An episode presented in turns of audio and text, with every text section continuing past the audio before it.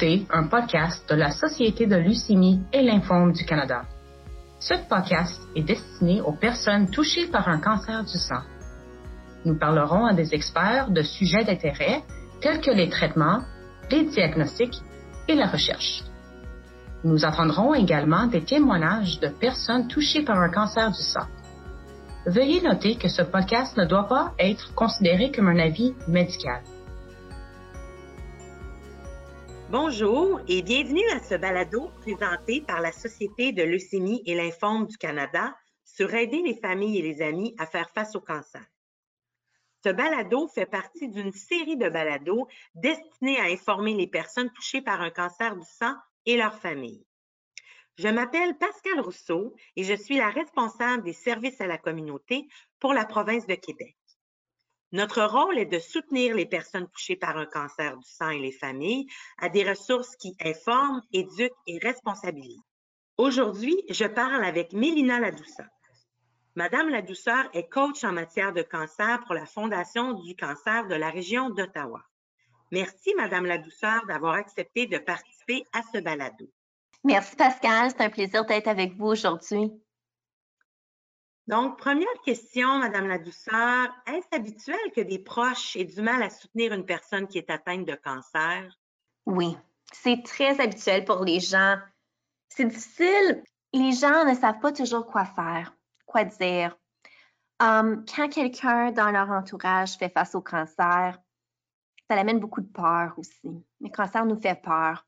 On a peur de, développer le cancer. C'est un mot qui amène beaucoup de peur pour les gens. Puis chaque personne est différente aussi. Et des fois, on ne sait pas quoi faire, ce qui fait que des fois, on évite dire quelque chose. À cause de cette peur du mot cancer et à cause qu'ils ne savent pas quoi faire, des fois, ils vont rien faire. Et ça, c'est très difficile pour les gens dans leur vie qui font face au cancer quand vraiment ils évitent de les contacter. Chaque personne est différente, mais pour les gens, le fait que tu sois là, même si tu dis je ne sais pas quoi faire ou quoi dire, mais je suis là pour toi, ça fait une grande différence. Um, puis des fois, les gens supposent qu'ils sont des experts dans ce que la personne a besoin ou ce qu'il ou elle veut de nous, au lieu de leur demander. Alors, c'est bien de demander aussi aux gens, quel rôle est-ce que tu veux que, que je joue dans, dans tout ça? Comment puis-je t'aider? Puis c'est difficile si les gens n'ont pas passé à travers une expérience de cancer avec quelqu'un proche d'eux. C'est difficile à savoir quoi faire ou quoi dire. C'est important aussi à savoir que le cancer n'est pas un événement singulier dans la vie d'un individu. Alors, être présent pour quelqu'un, c'est pas quelque chose qu'on fait jusqu'au début d'une expérience de cancer.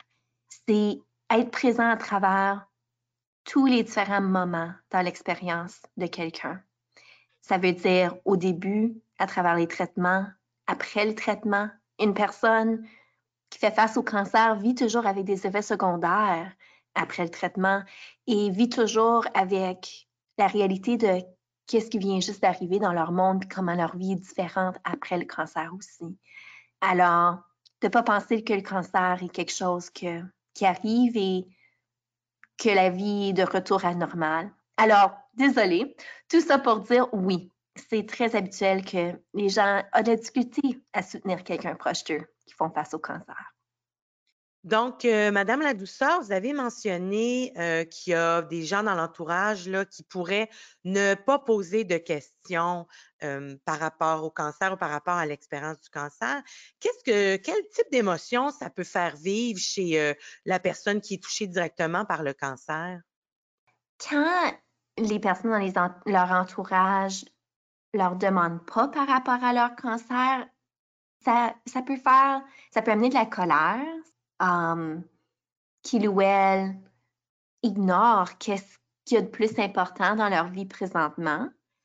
ça leur donne aussi le message que c'est pas correct d'en parler, que c'est trop difficile pour leurs membres de leur famille ou leurs amis d'en parler, ce qui amène plein de sentiments, des sentiments de, colère, de frustration, de tu me comprends pas. Et je pense que pour les personnes qui font face au cancer, les gens nous disent souvent que les personnes qui pensaient qu'ils seraient vraiment là pour eux à travers cette expérience, peut-être leur meilleur ami ou leurs parents ou les, personnes qui pensaient qu'ils seraient vraiment, vraiment présents, c'est des fois les personnes qui sont pas.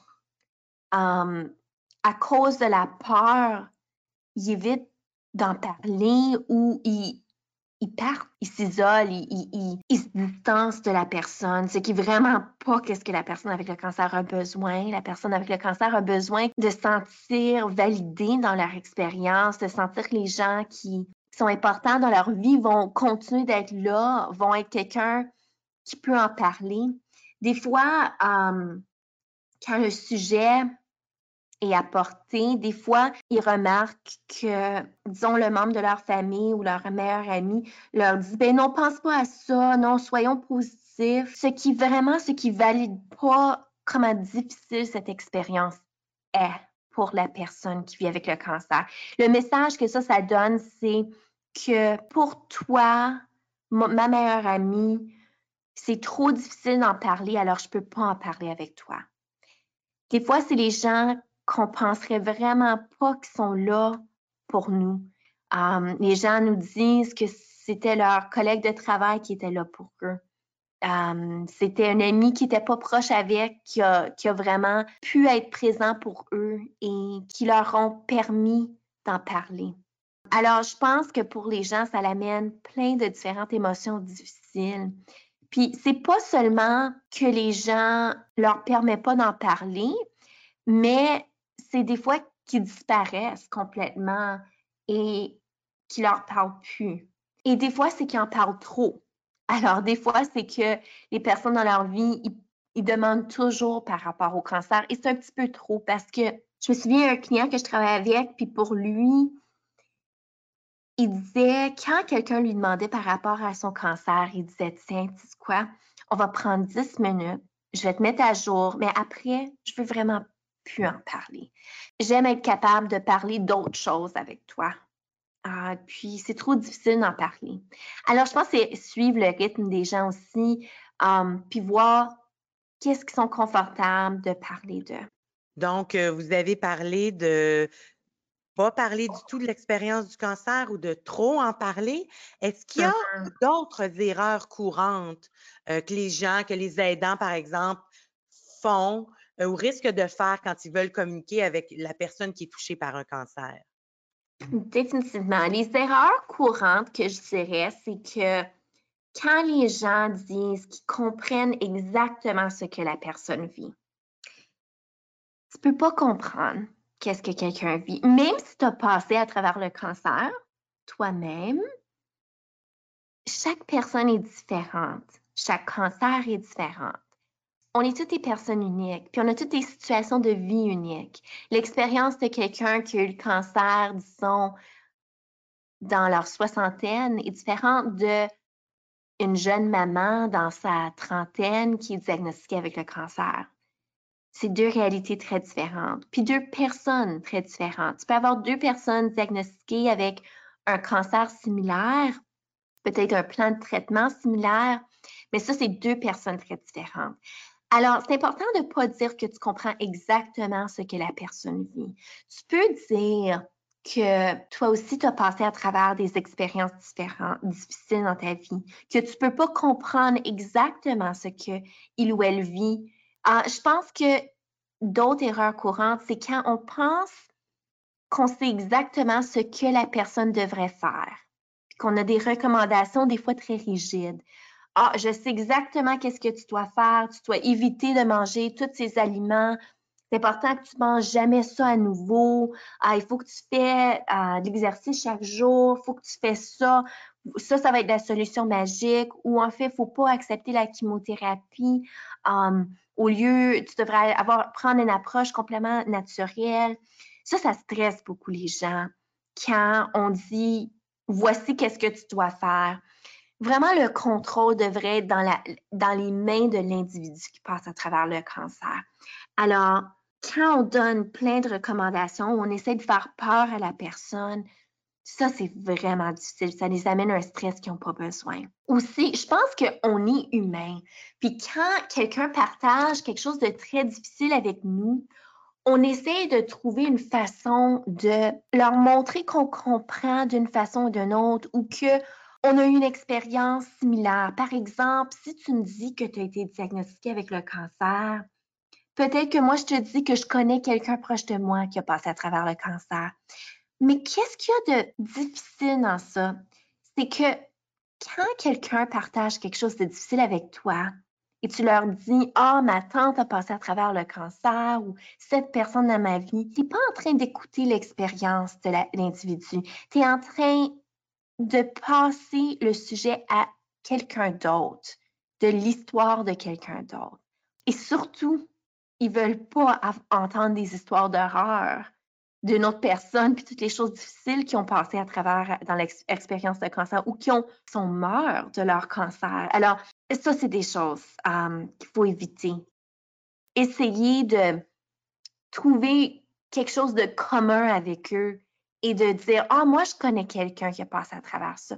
Au lieu, il faut se concentrer sur qu'est-ce que la personne nous dit. Alors, ça, ça serait des erreurs courantes qu'on voit souvent. Puis bon, je pense que vous en avez parlé un peu, mais si vous aviez des choses à nommer là qui, pour une personne de l'entourage, des choses positives ou des choses à faire pour bien soutenir quelqu'un qui est dans l'expérience du cancer, ce serait quel type de suggestions vous pourriez faire? Écoutez. Écoutez au lieu de partager. comme l'exemple que je viens de donner par rapport à partager les histoires des autres, écoute à la personne au lieu montre-leur que tu les entends. Et une des meilleures choses que quelqu'un peut faire pour montrer à quelqu'un qu'ils sont vraiment en train de pratiquer une écoute active, c'est de résumer qu'est-ce que tu entends. Alors, quand quelqu'un te dit j'ai peur, je sais pas à quoi m'attendre avec tout ça, je veux faire la meilleure décision possible, de résumer un petit peu comme j'entends que tu as peur. Puis, j'entends que tu veux vraiment faire le meilleur choix, mais que tu sais pas c'est quoi. Quand tu utilises les mots des gens puis tu résumes, ça, ça montre aux gens que tu les écoutes vraiment, tu les entends. Ou des fois, trouver d'autres mots pour le dire. Alors, si par exemple, si j'étais à dire à quelqu'un, je me sens vraiment pas bien, j'ai plein de nausées à cause de ma chimiothérapie, j'ai pas d'énergie, c'est tellement difficile tu peux dire à la personne, tu peux résumer en disant, ben, je t'entends que tu te sens vraiment pas bien. Tu te sens malade, tu n'as pas d'énergie, c'est très difficile pour toi. Je m'excuse que tu passes à travers ça. C'est prendre d'autres mots, mais c'est montrer à la personne que tu as vraiment écouté. Hum, je pense que d'autres bonnes choses à faire, c'est d'être honnête avec les gens. Il y a un, vidéo hum, qui a été fait par Brené Brown, qui est euh, une auteure euh, bien connue. Elle est une travailleuse sociale qui a publié plein de livres. Puis la vidéo parle de la différence entre l'empathie et la sympathie. Puis l'empathie, ça ça connecte les gens. L'empathie, c'est vraiment être capable de te, mettre dans les souliers de quelqu'un d'autre et d'être capable de, de, vraiment connecter dans toi-même avec qu'est-ce que tu comprends par rapport à te sentir que tu as de la peur, que tu te sens dans, tu es dans un trou, tu es dans une place difficile et tu ne sais pas quoi faire. Alors, c'est connecter avec toi-même, avec le sentiment, ce sentiment, de te souvenir un moment que tu as eu où tu te sentais ça. Pas nécessairement de le partager avec l'individu parce que tu ne veux pas parler de toi-même présentement. Tu veux écouter la personne, mais il faut que tu te connectes avec ce sentiment dans toi. Peut-être que tu as passé à travers quelque chose de difficile dans ta vie. Toi, ton enfant, quelqu'un proche de, toi a passé à travers une, crise de santé. Ou peut-être, puis, tu te sentais, tu avais peur, tu savais pas quoi faire. Tu avais beaucoup des sentiments que la personne est en train d'exprimer en avant de toi que le cancer. Ou peut-être as passé à travers un divorce ou as passé à travers une perte d'emploi et de connecter avec toi, avec ses sentiments pour être capable de comprendre la personne puis de vraiment d'écouter. Mais d'être honnête avec la personne. Alors, dans ce vidéo, un vidéo YouTube que Brené Brown avait mis qui s'appelle Empathy versus Sympathy. Alors, l'empathie au lieu de la sympathie. Elle parle de comment, pour être capable de vraiment comprendre quelqu'un, il faut connecter à ce sentiment dans soi qu'on se souvient quand on a passé à travers une expérience difficile. Et c'est correct de pas savoir quoi dire. c'est correct à dire à la personne, je sais même pas quoi dire présentement. J'ai pas les mots, mais je veux juste que tu saves que je suis là pour toi. Éviter les histoires d'horreur, c'est bien aussi. de, comme j'ai mentionné, demander à la personne quel rôle qu'il ou elle veut que tu ailles. Je vais jamais oublier. Je travaillais avec un client, puis sa fille était diagnostiquée avec une leucémie. Alors, c'était un homme probablement dans sa quarantaine. Il y avait une fille de 20, dans sa vingtaine. Puis, il pensait vraiment que sa fille voudrait qu'il l'apporte à tous ses rendez-vous, qu'il l'aide de façon vraiment pratique. Mais quand il a demandé à sa fille quel rôle est-ce que tu veux que je joue dans tout ça, elle a dit Je veux que tu sois la personne qui me fait rire. Je veux que tu sois la personne qui fait des choses avec moi je veux que tu sois la personne qui, peut me faire penser à autre chose que le cancer. Sur cette même voie, aider les gens aussi en faisant faire comme faire des choses qui leur fait du plaisir, comme peut-être c'est les apporter une revue qu'ils adorent lire, ou peut-être que c'est leur envoyer une blague qui, leur ferait rire. Si disons quelqu'un proche de, vous passe à travers le cancer, Peut-être c'est les amener un journal, si c'est une personne qui aime écrire, un nouveau journal qu'ils peuvent écrire dans, ou peut-être des, choses, des bons pyjamas ou des, des pantoufles, quelque chose confortable pour avoir la maison. Aussi, être spécifique dans les offres d'aide. Beaucoup de temps, les gens vont dire um, si tu as besoin de quelque chose, laisse-moi savoir. Mais la réalité, puis je pense qu'on peut tout comprendre, peu importe si on a le cancer ou non, que c'est difficile à demander pour de l'aide dans, aux gens dans notre entourage. On veut tout faire par nous-mêmes. On sent des sentiments de culpabilité quand on demande pour de l'aide. Alors, au lieu de dire si tu as besoin de quelque chose, laisse-moi savoir, peut-être dire je m'en vais à l'épicerie. Est-ce que tu as besoin de quelque chose? Si ça me ferait plaisir de prendre tes enfants euh, pour la journée, si ça te ferait du bien, laisse-moi savoir. Je sais que tu as, ton traitement de chimiothérapie qui s'en vient et tu vas peut-être avoir moins d'énergie. Ça me ferait plaisir de sortir les enfants euh, pour une activité.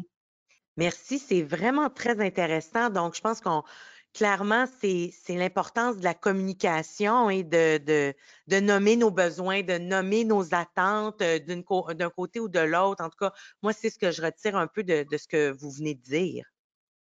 Oui, merci. C'est vrai, la communication est tellement importante. On entend souvent euh, le discours d'une personne qui a, qui a eu un cancer, donc qui est maintenant dans l'après-cancer. Et euh, le discours qu'ils entendent, c'est souvent là, la famille, l'entourage s'attendent à ce qu'ils doivent rapidement reprendre le cours de leur vie, comme si l'expérience du cancer qu'ils avaient eu avait rien changé. Donc, on nous demande de revenir comme on était avant. Et mmh. certaines personnes vont trouver difficile ces attentes-là de l'entourage, vont trouver ça difficile à gérer.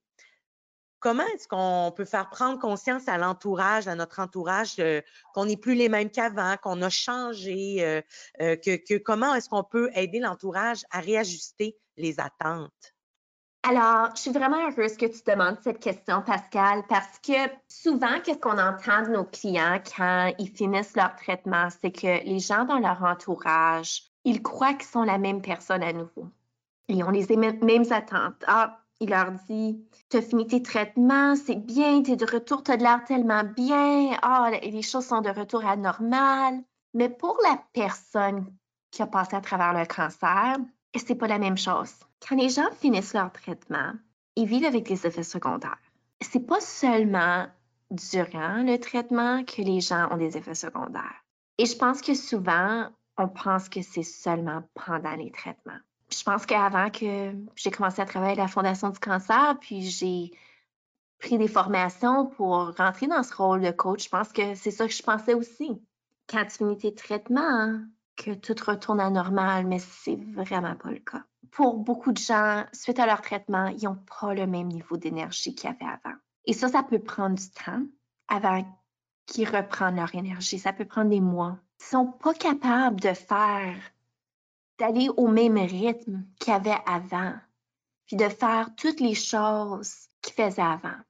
Chaque personne est différente, bien sûr. Il y a des gens qui reprennent leur énergie assez vite, mais il y en a d'autres qui ça prend plus de temps.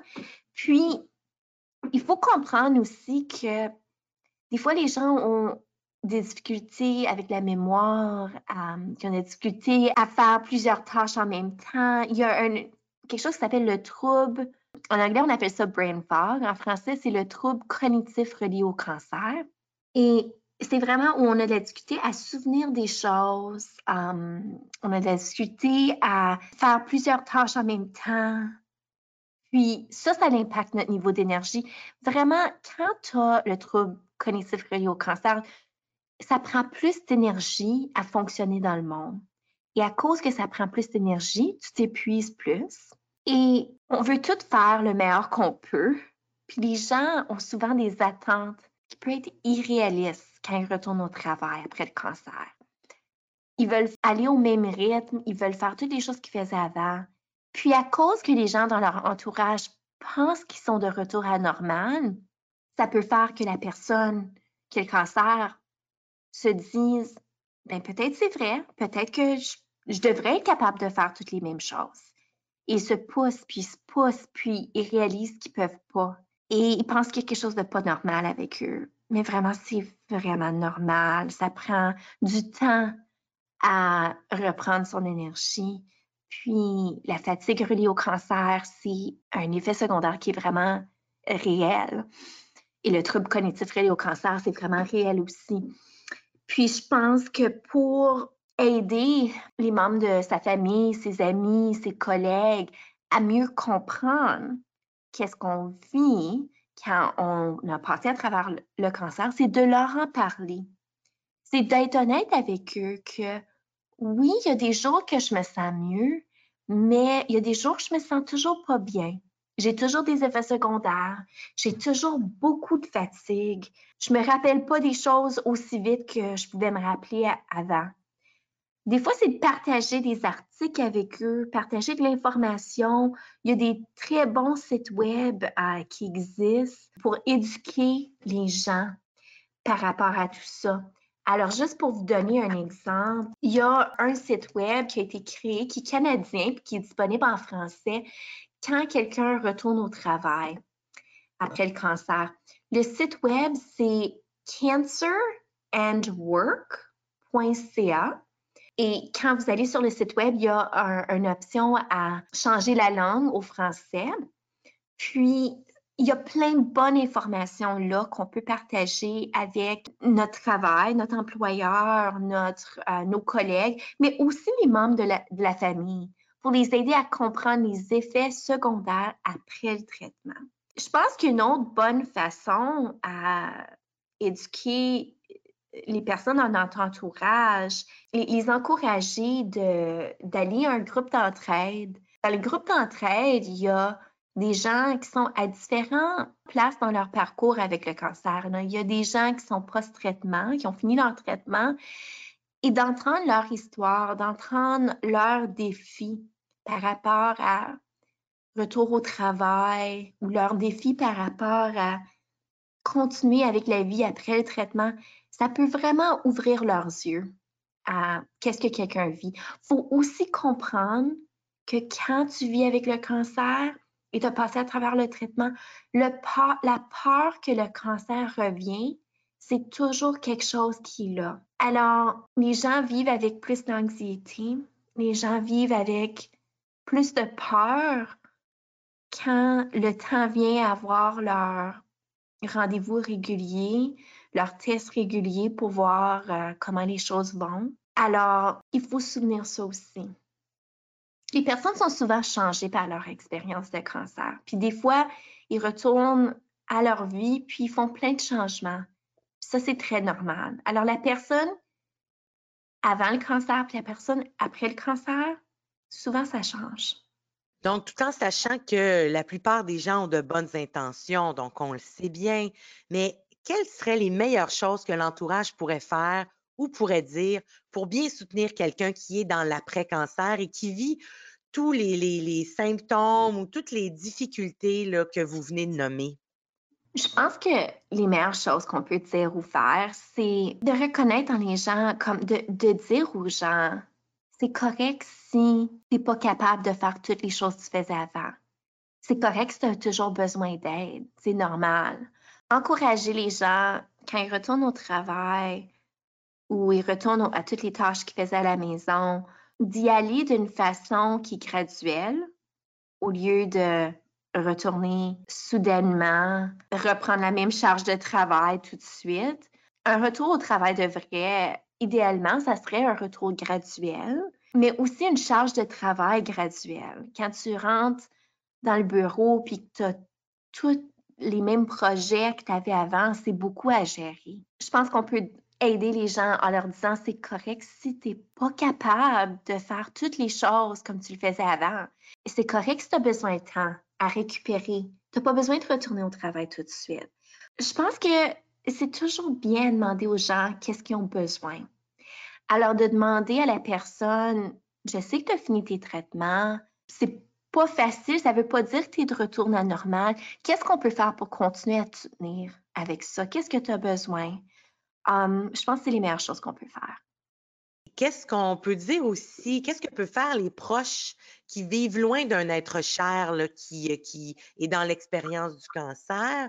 Qu'est-ce qu'ils peuvent faire, ces, ces gens-là, pour, pour bien soutenir? Il y a plein de différentes façons que les gens peuvent soutenir quelqu'un quand ils sont loin. Des appels réguliers avec les technologies qu'on a aujourd'hui, des vidéos chat, euh, envoyer quelque chose par la poste que la personne ne s'attend pas à recevoir, alors une carte, euh, peut-être envoyer des fleurs, envoyer des choses qui, amènent de la bonne heure. Peut-être que c'est des bons films ou des, des livres ou euh, ça, c'est des façons qu'on peut être présent quand on est loin.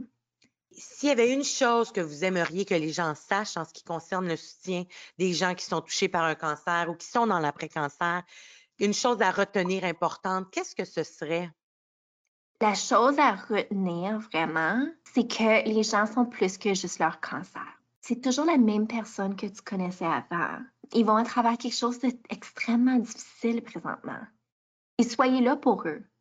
Demande des questions, puis montre-leur que, que tu es correct à en parler, que c'est correct si que tu es une personne qui n'a pas peur d'en parler, si la personne a besoin d'en parler. Mais de te souvenir aussi que la personne veut être traitée normal, de façon normale, qu'ils veulent pas être traités différents, qui veut pas qui veut pas que quand tu leur parles, que tu sois extrêmement doux tout le temps, puis que tu dis comment ça va, comment tu te sens? Ils veulent que tu sois la même personne que tu étais avant avec eux, de les accueillir de la même façon, puis de dire ah allô, je voulais prendre des nouvelles, puis comment, comment vas-tu, puis tout ça, puis je pense à toi ces jours-ci, je sais qu'est-ce que tu vis difficile, mais que tu leur parles de la même façon et que tu te souviens qu'ils veulent parler d'autres choses, ils veulent parler de comment leurs enfants vont, euh, de l'école de leurs enfants, qui veulent parler de leurs petits-enfants, qui veulent savoir comment toi tu vas aussi. Alors, je pense que c'est vraiment de souvenir que c'est la même personne. Traite-leur de la même façon et donne-leur permission d'en parler s'ils veulent du cancer. Madame la vous avez mentionné des outils, des ressources, bon, le vidéo sur l'empathie et la sympathie de Brené Brown ou le site Internet effectivement très intéressant sur le, cancer et le travail. Est-ce qu'il y a d'autres ressources que vous recommanderiez? Définitivement. Il y a plein, plein de ressources qui existent que, euh, que je pourrais mentionner. Um, une autre très bonne ressource, malheureusement en anglais seulement, mais c'est tellement une bonne ressource que bien sûr je vais le mentionner. Il y a un très bon livre um, qui est écrit, un, livre anglophone qui écrit pour la, famille et les amis. L'auteur, c'est Laurie Hope. Alors, Hope, euh, comme le mot espoir, H-O-P-E, Lori, c'est L-O-R-I, ça c'est l'auteur. Le livre, ça s'appelle Help Me Live 20 Things People with Cancer Want You to Know. Quand j'ai commencé à travailler à la Fondation du cancer, c'est le premier livre que j'ai lu. Puis, je l'ai trouvé à être vraiment un, livre fantastique. Um, c'est un livre que, que je recommande quand je travaille avec la famille puis les amis. Puis vraiment, qu'est-ce que c'est? L'auteur, c'est quelqu'un euh, qui a été diagnostiqué avec le cancer elle-même. Puis, qu'est-ce qu'elle a fait? C'est qu'elle a fait des entrevues, euh, elle a envoyé un questionnaire à je pense, 7 ou 800 personnes qui ont passé à travers le cancer. Puis elle leur a posé la question, c'est quoi les choses que vous aurez voulu que votre famille puis vos amis sachent par rapport au cancer? Puis de là, elle a créé la liste des 20 choses qui ont ressorti encore et encore, que les gens voulaient que leur entourage sache. Puis c'est vraiment un bon livre qui t'aide à te mettre dans les souliers de quelqu'un qui vit avec le cancer, puis qui t'aide à comprendre c'est quoi les choses que tu peux faire? C'est quoi les choses à savoir quand tu connectes avec quelqu'un qui a le cancer? Qu'est-ce que j'aime aussi à la fin du livre, c'est qu'elle a, elle a inclus plein de d'autres bons conseils, comme c'est quoi les 30 meilleures choses que quelqu'un a, fait pour quelqu'un qui a eu le cancer. Puis elle partage des histoires des gens que elle a, qui ont rempli le questionnaire avec plein de bonnes histoires. Je me souviens une, par exemple, où c'était quelqu'un retourné après une chirurgie de cancer. Quand ils sont retournés à leur maison, euh, ils ont remarqué que leur, leur ami, leur famille avait mis des, des tulipes. Ils avaient planté des tulipes en avant de sa maison. Puis les tulipes, venaient juste de sortir. Alors, elle est retournée à sa maison avec plein de tulipes euh, pour l'accueillir. Il y a plein de bonnes idées de, de choses qu'on peut faire. Alors, il y a tellement différentes ressources que je pourrais partager. On pourrait prendre même une heure juste pour parler de ça. Merci beaucoup, c'est très intéressant. Pour terminer, Madame la Douceur, vous êtes l'une des, des coachs du programme Coach et Cancer de la Fondation du Cancer. Mm-hmm. Est-ce que vous pouvez nous parler un peu du fonctionnement de ce programme-là? Oui, merci pour demander la question.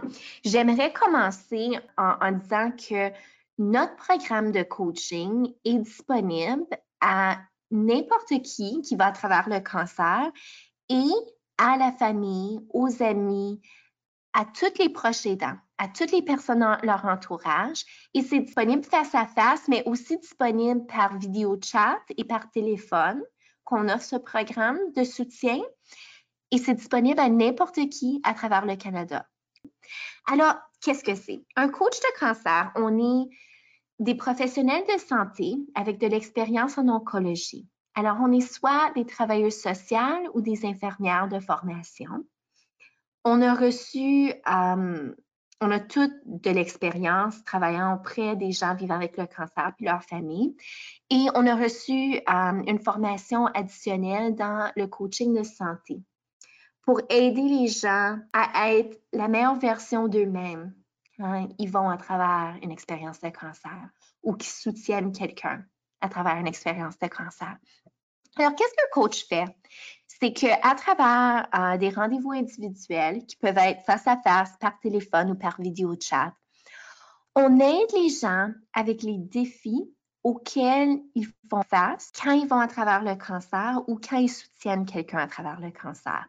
On aide les gens à trouver un objectif pour nos sessions ensemble. Peut-être l'objectif ou le but que vous avez pour connecter avec un coach, c'est que vous voulez vous préparer pour un premier rendez-vous avec l'oncologue et vous voulez savoir quelles questions poser. Peut-être que c'est l'aide avec la gestion du stress et de l'anxiété. Peut-être c'est préparer pour une conversation pour annoncer à vos enfants que vous avez été diagnostiqué avec le cancer ou aide avec la gestion des effets secondaires ou essayer de faire une décision par rapport au retour au travail. Peut-être que vous êtes un proche aidant et vous cherchez du coaching pour de l'aide à mieux comprendre comment soutenir quelqu'un avec le cancer, quoi faire, quoi dire.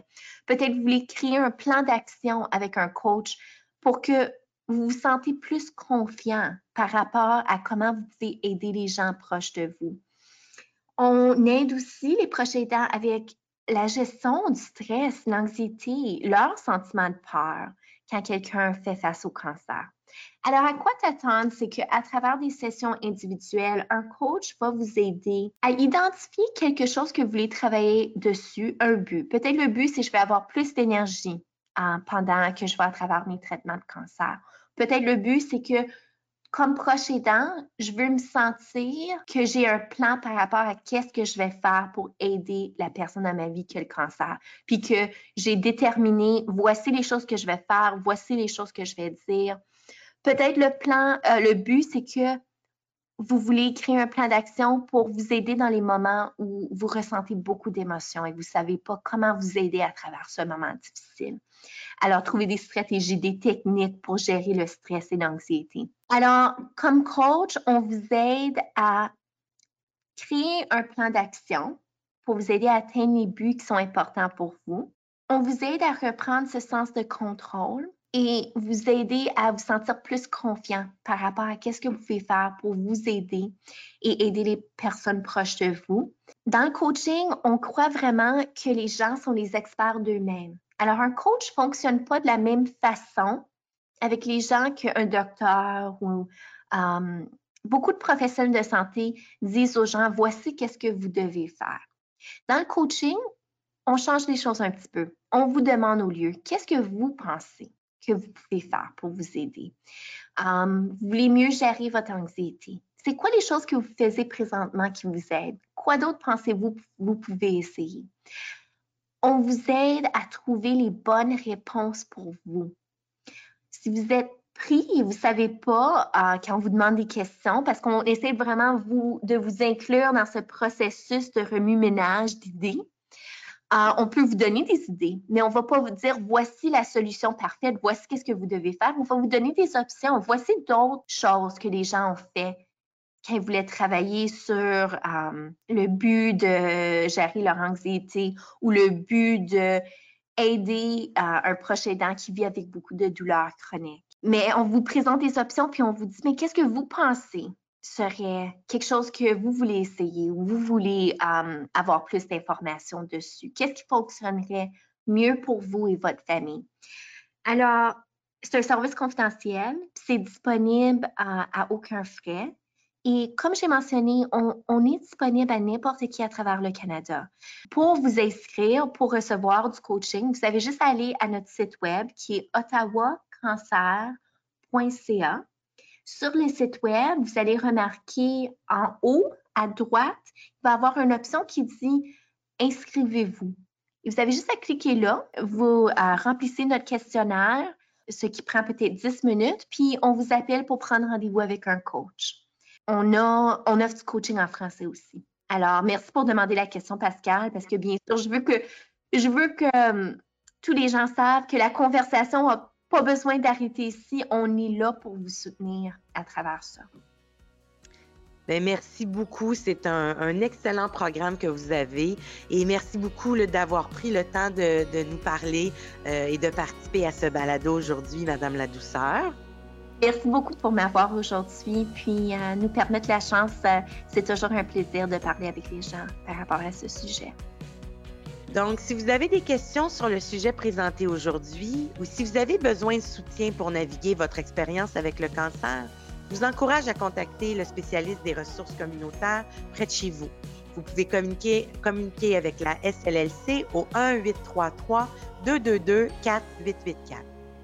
Vous pouvez également visiter notre site Internet à l'adresse suivante llscanada.org. Vous y trouverez des fiches de renseignements, des livrets et des webdiffusions sur des sujets très variés concernant les cancers du sang. Merci.